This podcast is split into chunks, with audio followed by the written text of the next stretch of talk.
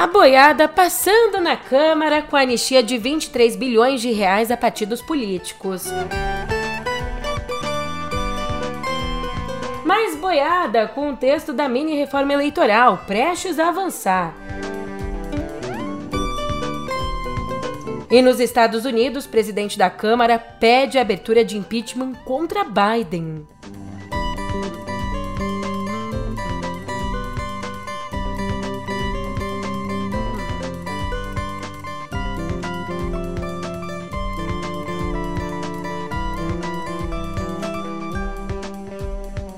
Ó, você me desculpa o linguajar, mas eu tô aqui com pouca paciência porque eu estaria fazendo papel de trouxa aqui se eu dissesse que hoje é um ótimo dia, uma ótima tarde, uma ótima noite. Eu sou a Julia Keck e vem cá, como é que você tá, hein?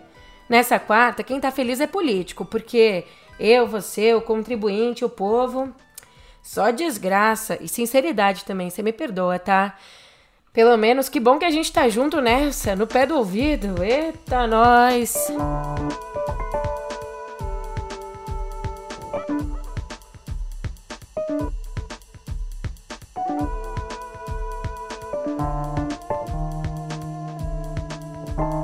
A maior anistia já concedida a partidos e políticos que cometeram irregularidades eleitorais deve ser aprovada hoje em comissão especial da Câmara, seguindo na sequência para o plenário.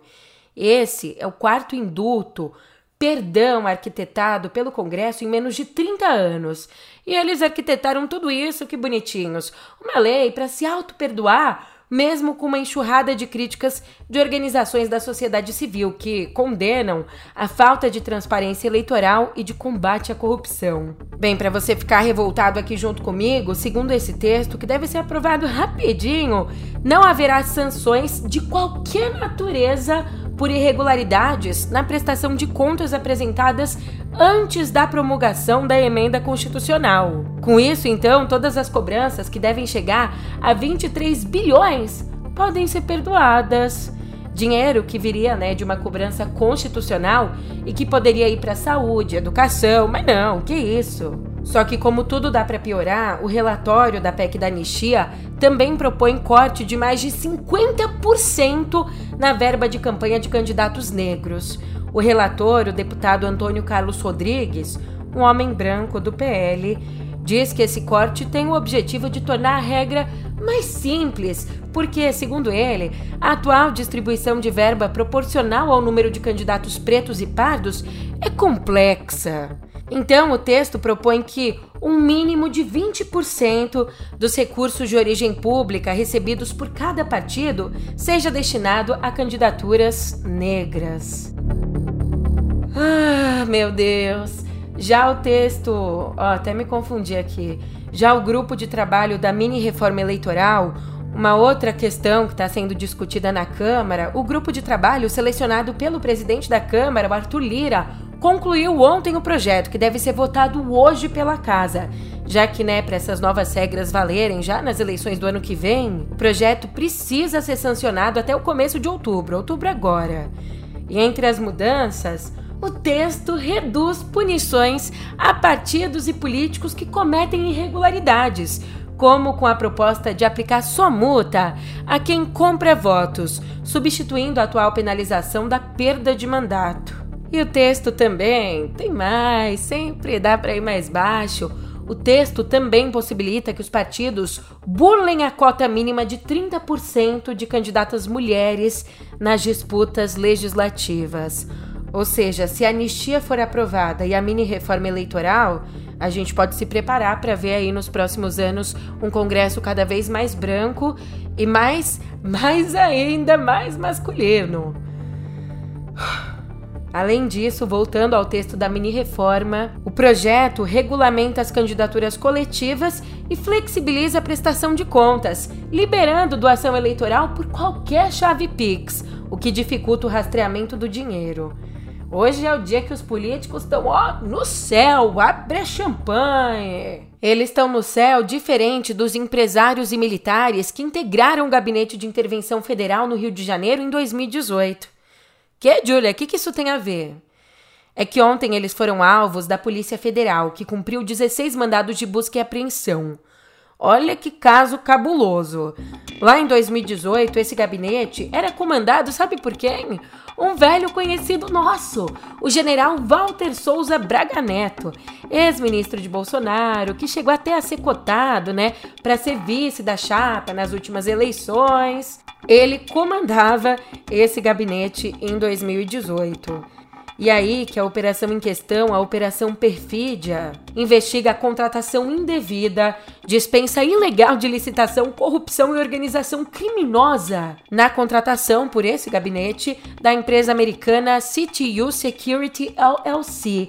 Contratação para compra de 9.360 coletes à prova de balas, com um sobrepreço de 4 milhões e 600 mil reais. No fim das contas, o acordo para essa contratação acabou cancelado e o valor foi estornado. Mas a juíza Caroline Figueiredo, da Sétima Vara Federal Criminal do Rio, explica que a suspensão do contrato não afeta os supostos crimes de advocacia administrativa ilegal, dispensa ilegal de licitação e corrupção.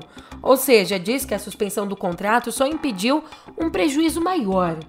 O general em si ele não foi alvo dos mandados da PF, mas é investigado e teve sim o sigilo telemático quebrado pela justiça. Ele afirmou que os contratos seguiram todos os trâmites legais. Só que o mais curioso disso tudo é que a morte do presidente do Haiti, o Jovenel Moïse, em julho de 2021, está na origem desse caso.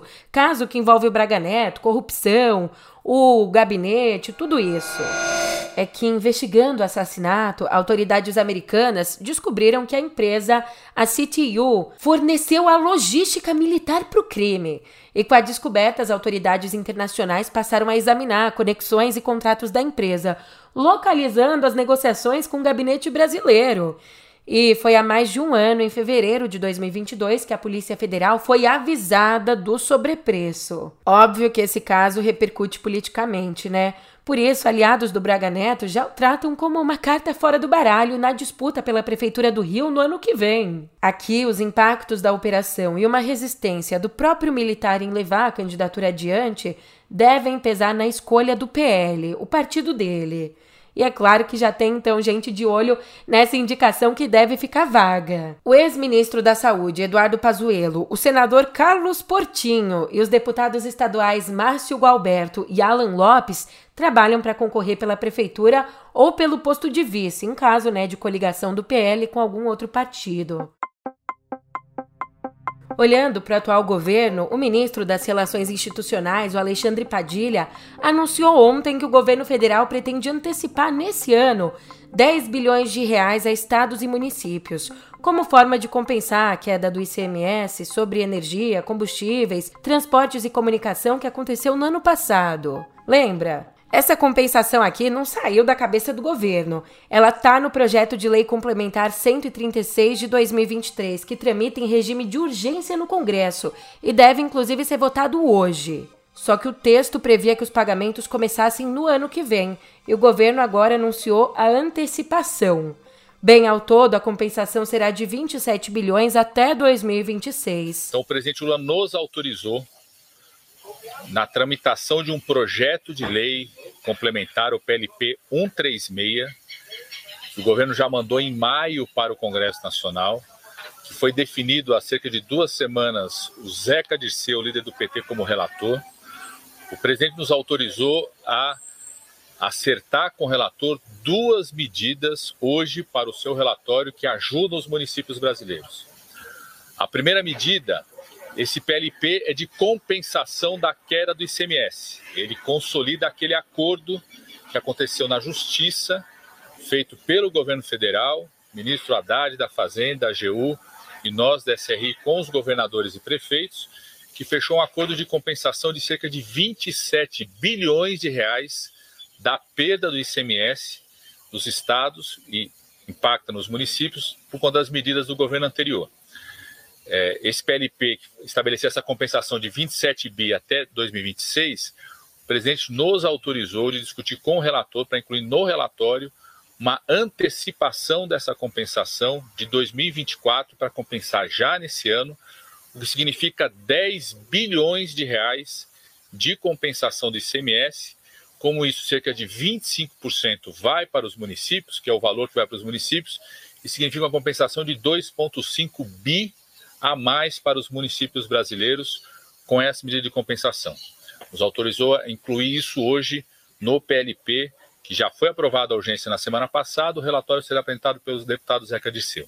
A segunda medida autorizada pelo presidente é que nesse relatório do PLP é, entre um artigo que garanta a compensação da queda do FPM dos meses de julho, agosto e setembro, cerca de 2,3 bilhões de reais.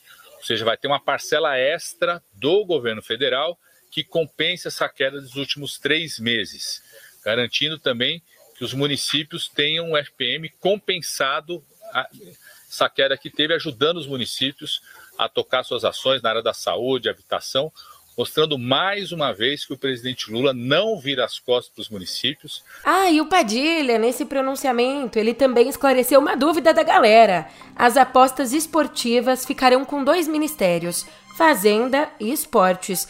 Inclusive, a provável criação de uma secretaria no Ministério do Esporte para cuidar das apostas, uma secretaria que vai ter até 65 cargos para cuidar né, dessas apostas online ela abriu uma disputa dentro do governo. Exatamente porque o setor é desejado por diferentes alas do executivo e, né, esse novo, essa nova secretaria fez parte do acordo político que culminou com o anúncio na semana passada de mudanças na composição ministerial do governo Lula. É muito troca-troca, e isso aí ainda vai dar pano para manga. Por isso, enquanto essa história ainda vai desenrolar, a gente vai lá para fora, nos Estados Unidos.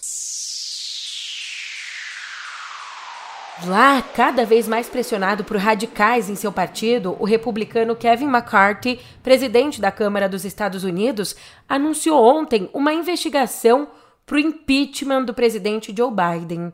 O inquérito busca indícios até agora inexistentes, de que o democrata se beneficiou de negócios suspeitos do filho dele, o Hunter Biden, negócios no exterior.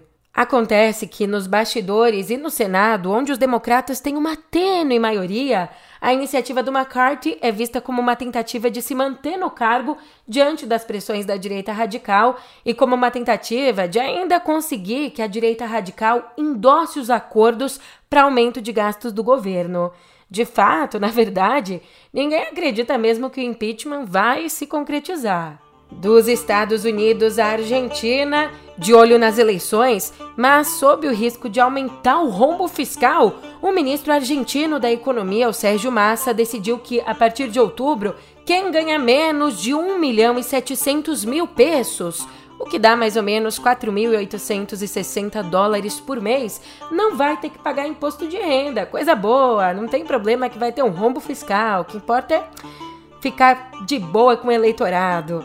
Ó, oh, na regra que ainda está em vigor, a atual regra, tá isento quem ganha cerca de 700 mil pesos por mês, bem menos. E aí, com essa nova medida, só 90 mil executivos em todo o país vão ter que pagar imposto, menos de 1% do total de trabalhadores formais.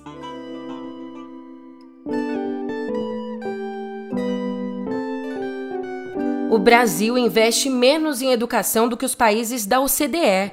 É isso que nos mostra um relatório lançado ontem, que foi produzido com os dados sobre a educação nos países do bloco econômico e também né, nos países parceiros. Trazendo aqui os números, em 2020, o Brasil, nós investimos 4.306 dólares por estudante do ensino fundamental ao superior, o que dá mais ou menos aí 21.500 reais. 21.500 durante o ano inteiro por aluno, considerando alimentação, estrutura das escolas, uniforme, material, tudo isso. Enquanto isso, as nações da OCDE gastaram em média 11.560 dólares, ou quase 58 mil reais. Aliás, o gasto por aluno também foi o terceiro pior entre 42 países analisados, superando só o gasto que o México teve e que a África do Sul teve. Se você quiser olhar isso por outro ângulo, eu trago aqui o recorte de 2019 a 2020 é que nesse período o investimento em educação cresceu em média 2,1% nesses países, mas por aqui nós tivemos uma queda de 10,5%. E tudo isso que eu tô te contando é gravíssimo, porque além, é claro, do, da questão óbvia da queda do investimento com educação, é mais grave ainda, porque a gente tem uma lei voltada exatamente pro investimento em educação, o PNE, Plano Nacional de Educação, que estabelece que até 2024 o Brasil gaste por ano com educação pelo menos 10% do PIB. Só que um estudo feito pelo INEP mostra que no ano passado o valor do investimento brasileiro chegou só a 5,5% do PIB, muito longe do que deveria ser. E não tem jeito, a educação é a área mais importante, tudo depende dela. Se a gente quer ter uma economia boa, um país desenvolvido, a redução da pobreza, a redução das desigualdades, não tem jeito, a gente tem que pensar no longo prazo e a saída é a educação. Mas o curto prazo também exige atenção. Por isso, a gente olha agora para o Rio Grande do Sul, que tenta se reerguer depois de uma tragédia. O ciclone extratropical que devastou o estado na semana passada, deixando até agora 47 mortos e 5 mil desabrigados. E para ajudar nessa missão de recuperação, é claro, né, que tem coisas que não voltam, como as vidas. Mas para ajudar um pouco nessa missão, Ontem, o Lula anunciou a liberação de um empréstimo de um bilhão de reais via BNDES. Esse dinheiro aqui ele vai funcionar como uma injeção para auxiliar na recuperação da economia das cidades afetadas, e ó que foram mais de 97 municípios. E o empréstimo vai ter juros zero e carência de dois anos. Lula também disse que serão liberados 600 milhões de reais do FGTS para os 354 mil trabalhadores das cidades atingidas, com limite de saque de 6 mil reais e 220. Nós tomamos uma decisão agora de fazer uma concessão de empréstimo do BNDES de um bilhão de reais para ajudar a recuperar a economia de todas as cidades e, ao mesmo tempo, a liberação de 600 milhões do Fundo de Garantia para atender 354 mil trabalhadores que têm fundo de garantia. Essas são algumas medidas que nós vamos tomar agora, já posso anunciar a vocês, e ao mesmo tempo nós vamos continuar acompanhando, porque está chovendo ainda. Certamente nós vamos ter muito mais informações e, na medida que for acontecendo as coisas, nós vamos tomando as decisões. O que eu posso garantir ao povo do Rio Grande do Sul, ao povo da região que foi prejudicada pela chuva, que o governo federal não faltará no atendimento das necessidades do povo da região, seja pequeno e médio empresário, seja moradores, seja pessoas que perderam a casa, nós vamos cuidar do povo com muito carinho, porque o povo não pode sofrer do jeito que está sofrendo. E antes dele anunciar essas duas medidas, ainda na semana passada, no domingo, o governo federal já havia informado que disponibilizaria 741 milhões para auxiliar os locais afetados. E eu mudo de notícia porque a vida extraterrestre nos chama. A vida será? O telescópio James Webb descobriu moléculas transportadoras de carbono na atmosfera de um exoplaneta, ou seja, de um planeta que fica fora do sistema solar. A gente está falando aqui de moléculas como metano e dióxido de carbono.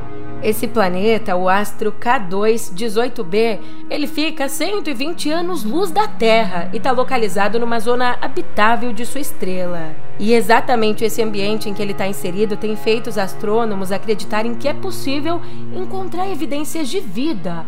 E mais, eles também acreditam que podem encontrar uma superfície coberta por oceanos sob uma atmosfera rica em hidrogênio.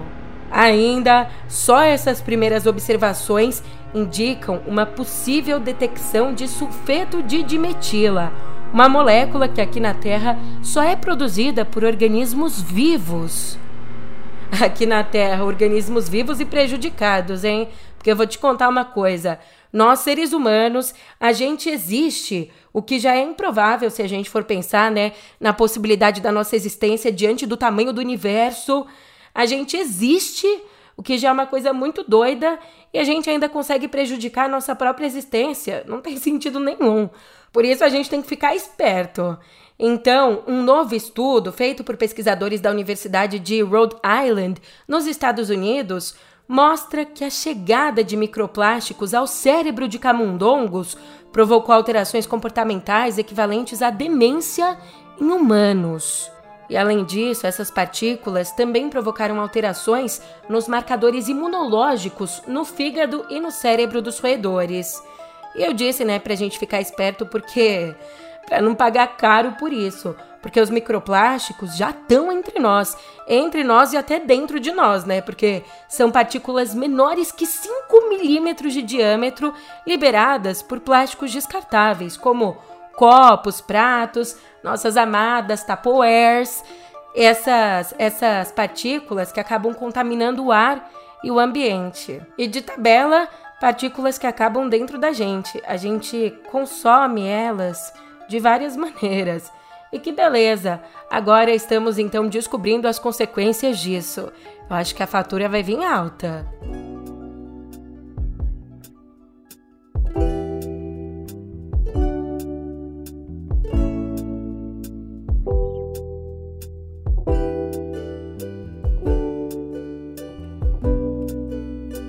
Oh, que felicidade! É Brasil no Oscar! A Academia Brasileira de Cinema anunciou ontem que o documentário Retratos Fantasmas do gênio Kleber Mendonça Filho vai representar o Brasil na disputa pelo Oscar de melhor filme em língua estrangeira. A cidade se transforma a cada ano, isso é certo. Um cinema pode ser um espaço de gentilezas. O cinema como uma igreja. Cinemas que morreram e que voltaram como templos. Filmes de ficção são os melhores documentários. Classificado pelo próprio diretor como um álbum de família da cidade do Recife, o longa estreou no Festival de Cannes e mostra exatamente o esvaziamento do centro da capital pernambucana a partir de seus antigos cinemas de rua paulatinamente fechados em favor das salas de cinema em shoppings, um fenômeno que atingiu praticamente todas as grandes cidades. Mas para a estatueta chegar até aqui ainda tem um caminho, então se liga nos próximos passos. Agora, Retratos Fantasmas vai passar por uma seleção na Academia de Hollywood, buscando ser incluído na lista de cinco longas que de fato vão disputar o Oscar. E se der, se a gente entrar nesses cinco, a entrega da estatueta acontece no dia 10 de março do ano que vem. Mas a gente não espera roendo as unhas, de mão abanando, não. A gente espera comemorando com muito funk, porque em uma das maiores premiações da indústria da música, na cerimônia do VMA que aconteceu ontem nos Estados Unidos, a Anitta venceu o prêmio de melhor videoclipe latino com funk rave.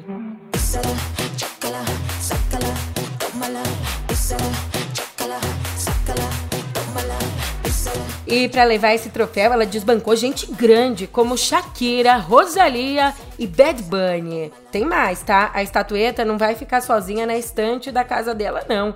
É a segunda vez consecutiva que a Anitta leva o prêmio. No ano passado, ela ganhou a categoria com a música Envolver. Escuta que discurso emocionante ela fez. Wow! Oh my God! Um, I can't believe it.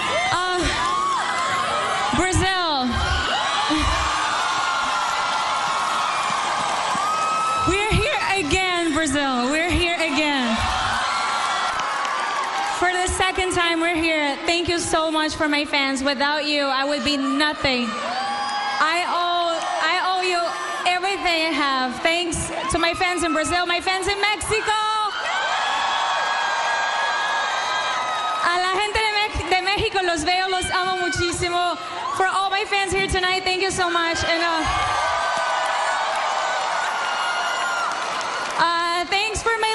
Republic Records. Thanks for Universal, all the support. Uh, my team, Rebecca, my manager, I love you. My brother, Hannah, you're the love of my life. I love you so much. And thanks to me,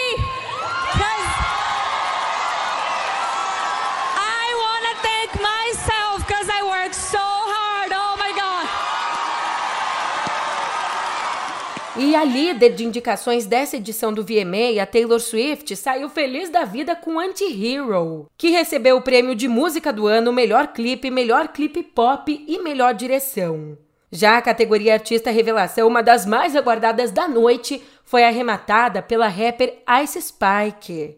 E para acabar aqui, a grande homenageada do ano e ganhadora do prêmio Video Vanguard foi a Shakira. Ela levou exatamente a estatueta que reconhece as notáveis contribuições na arte dos videoclipes e o profundo impacto causado na cultura popular.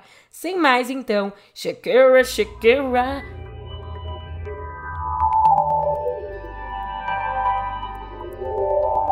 Tamo esperado quanto VMA o iPhone 15. Sacanagem. Eu só usei esse gancho pra gente mudar de editoria. Então, já aqui no nosso papo sobre o cotidiano digital, eu te conto que ontem a Apple lançou o aguardado iPhone 15. Disponível nas cores rosa, amarelo, verde, azul e preto, a nova geração de celulares trouxe ainda o iPhone 15 Plus e os modelos iPhone 15 Pro e iPhone 15 Pro Max, que custam a partir ó, a partir de R$ 7.299 ou 799 dólares lá nos Estados Unidos. Eu disse e reitero, esse é o valor mais baixo, tá? Agora, se você tiver uma grana sobrando e quiser um modelo mais completo, ele tá custando a bagatela de 10.999. Bem, entre as novidades da nova linha, a gente tem a chegada do padrão USB-C em todos os celulares. Sabe a entrada USB convencional? Com isso, a gente se despede então daquela entradinha pequena de carregador da Apple, que é um velho conhecido nosso, já está aqui no mercado há 10 anos. E no evento, além de apresentar os novos produtos, o Tim Cook, CEO da companhia, destacou os compromissos para os próximos anos em relação à sustentabilidade. O corpo dos novos iPhones, por exemplo, tem 75% de alumínio reciclado. Isso te animou? Então marca aí na agenda. O iPhone 15 vai estar disponível no mercado no dia 22, com a pré-venda começando na sexta. E aqui no Brasil, o lançamento ainda não tem data oficial. Infelizmente, porque aqui em Taboão da Serra não se fala em outra coisa, viu? Na verdade, se fala assim, porque tem mais lançamento. A senhora Maçã também apresentou o Apple Watch Series 9 e uma nova geração do Apple Watch Ultra. Mas se você precisa mesmo trocar de celular, gosta de tecnologia, tá aí de olho nos preços, monitorando os e-commerces, uma boa notícia: depois da apresentação do iPhone 15, a Apple reduziu o preço dos antigos modelos na loja online aqui do Brasil. Em alguns casos, a queda chega a 25%. Vale olhar. Aproveitando a queda, um tombaço do Threads, o genérico do Twitter, que conquistou números impressionantes na estreia. Mas agora, meu amigo, a rede social da Meta passa, no mínimo, por um momento desafiador.